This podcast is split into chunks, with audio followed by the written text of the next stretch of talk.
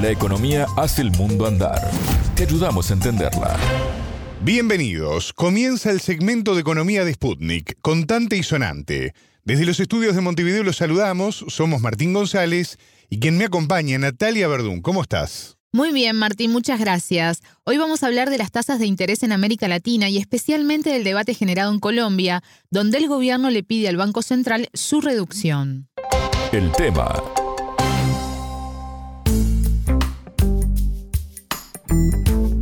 Natalia, varios países de Sudamérica comenzaron a reducir sus tasas de interés confiados en un mayor control de la inflación y también en la necesidad de apuntalar el crecimiento. Así es, fue el caso de Chile, que pasó de 11,25% a fines del año pasado hasta fijarla en 9,5% en julio. En Uruguay y en Perú también hubo bajas pero algunas decisiones no estuvieron exentas de tensión, como por ejemplo el caso de Brasil. Sí, recuerdo que el presidente Lula criticó en varias oportunidades a la dirección del Banco Central por este tema. Exacto, desde su asunción en enero de este año el mandatario insistió en que la tasa de interés de Brasil era la más alta del mundo, estaba en 13,75%, y las autoridades se negaban a modificarla argumentando que era necesario mantener a raya la inflación. Lula dijo varias veces que ese porcentaje de interés era absurdo y que no solo no frenaba la inflación, sino que además aumentaba el desempleo. En ese tira y afloje estuvieron hasta que en agosto y septiembre hubo dos bajas consecutivas y pasó a ubicarse a 12,75%. Ahora en Colombia se vive una situación similar, ¿no? Exactamente, el gobierno reclama que el Banco de la República, es decir, el Banco Central, reduzca la tasa de interés fijada actualmente en 13,25% y situada entre las más altas de la región. Y esto como manera de favorecer al desarrollo de la economía local, dice el gobierno colombiano. Sobre el tema, Sputnik conversó con el economista y docente colombiano Cristian Méndez, quien explicó por qué las tasas de interés aumentaron a nivel global tras la pandemia. Vamos a compartir una primera parte de la entrevista realizada por el periodista de Sputnik, Sergio Pintado. Inicialmente todo el proceso inflacionario se da a nivel mundial, ¿sí? Eh, digamos que la reactivación de la pospandemia fue muy fuerte en todas las economías mundiales, pero particularmente en la China, donde digamos que hoy en día China es una de las grandes economías en el mundo y que precisamente generó todo un proceso de movimiento de reactivación bastante fuerte en el mundo. ¿Eso qué implicó? Eso implicó de que se empezaran a mover los precios eh, debido a esa reactivación económica.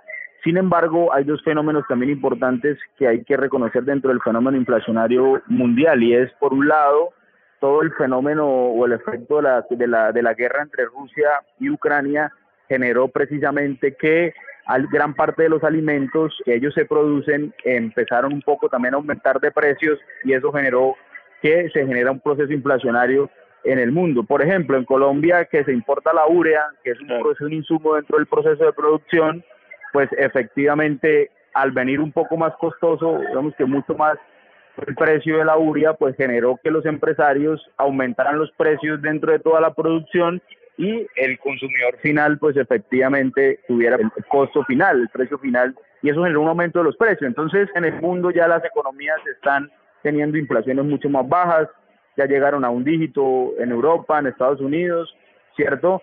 Pero en América y en Colombia, por ejemplo, todavía seguimos sosteniendo dos dígitos. El entrevistado se refirió al caso específico de Colombia y la teoría que sustenta este tipo de medida.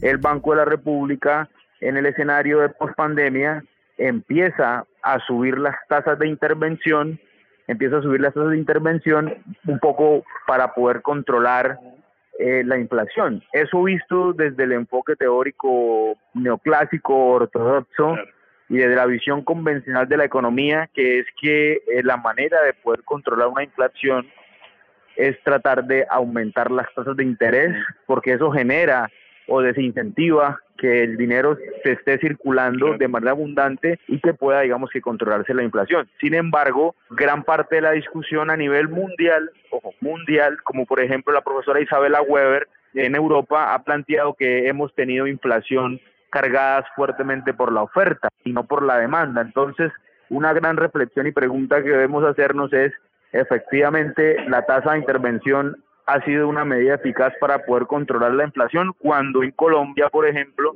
tenemos una tasa de intervención muy alta. Tenemos tasas de intervenciones muy altas en este momento y que no se ha controlado la inflación. Si bien es cierto, ha venido desacelerándose la inflación a través de los últimos meses, todavía seguimos teniendo inflaciones de dos dígitos. La gran disyuntiva en la que se encuentra en este momento el país, por un lado, pues que el Banco de la República tiene autonomía y solamente define política monetaria, pero por otro lado, un gobierno que tiene que estar articulado digamos que con las decisiones del Banco de la República, pero que no genere un impacto tan fuerte frente a la reactivación de la economía.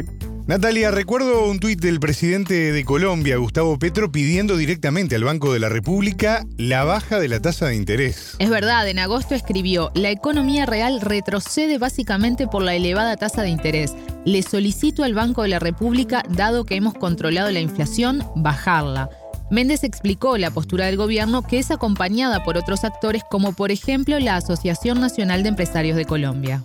Ellos plantean que efectivamente el Banco de la República ya debe empezar a moderar, a disminuir al menos unos 50 puntos porcentuales la tasa de intervención, debido a que está generando un impacto muy fuerte tanto para el consumidor como para el empresario, asfixiando la economía y no generando, o sea, es decir, tratando de controlar una inflación eh, en función de eh, generar un impacto muy fuerte a la reactivación económica. Entonces la gran preocupación es que en las proyecciones que se hacen, en las proyecciones que se hace, que hace, que hace digamos que el DANE, eh, vamos a tener crecimientos muy bajos, pero precisamente un poco esos crecimientos bajos pasan, están pasando factura de tener una tasa de intervención tan alta y de no irla moderando, de no irla disminuyendo, porque precisamente pues tanto los consumidores como los empresarios pues no logran entrar al sistema financiero debido a las tasas de, interés tan altas que tiene en este momento. Entonces, yo creo que hay que bajarla más de los 50 puntos que habla Ocampo, por ejemplo, o que habla el viceministro de Hacienda, porque sí es necesario que se disminuya esa tasa de intervención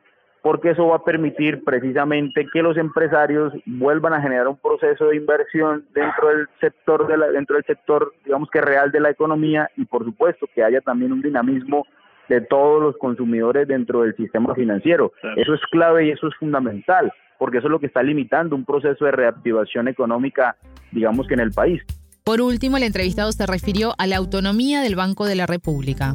Ellos tienen la autonomía, ellos son los que deciden cómo mover la tasa de intervención, ¿cierto? Obviamente dentro de la junta directiva, que son los que toman las decisiones, está el ministro de Hacienda, pero digamos que la junta directiva lo componen mucho más personas que dentro, digamos que del proceso de independencia de los bancos de la República, a partir del 91, pues tienen autonomía dentro de la política monetaria. El Banco de la República ha venido tratando de moderar un poco la tasa de intervención, sin embargo, lo que uno cree es que como la inflación no disminuyó como nosotros lo esperábamos, efectivamente en Colombia, hablo de Colombia, efectivamente el Banco de la República pueda seguir manteniendo la misma, no es que la vaya a subir, pero la, la, gran discusión está en si la sigue manteniendo igual o la disminuye y cuántos puntos la disminuye. Es digamos que es como la gran disyuntiva en la que atravesamos en este momento. Obviamente tiene en cuenta cómo se están moviendo las tasas de intervención de, eh, de la Reserva Federal de Estados Unidos. Hasta acá la entrevista con el economista y docente colombiano Cristian Méndez sobre el debate de la baja de tasa de interés en Colombia. Muchas gracias, Natalia. De nada, las órdenes. Contante y sonante desde Montevideo.